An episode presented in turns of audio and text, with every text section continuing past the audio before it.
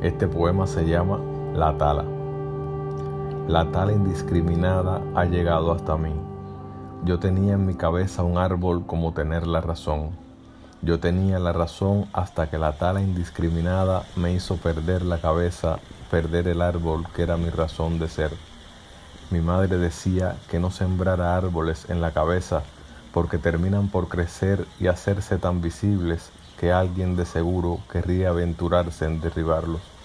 Los árboles, hijo, se siembran en la tierra como los hombres, pero aquel era tan lindo, tanto lo celebraba, tanto, que fue creciendo, creciendo, hasta que se hizo extraordinario, y duro contra el árbol no se hizo esperar el talador, duro contra mi cabeza, hasta que por fin cayó, y fue grande mi ruina.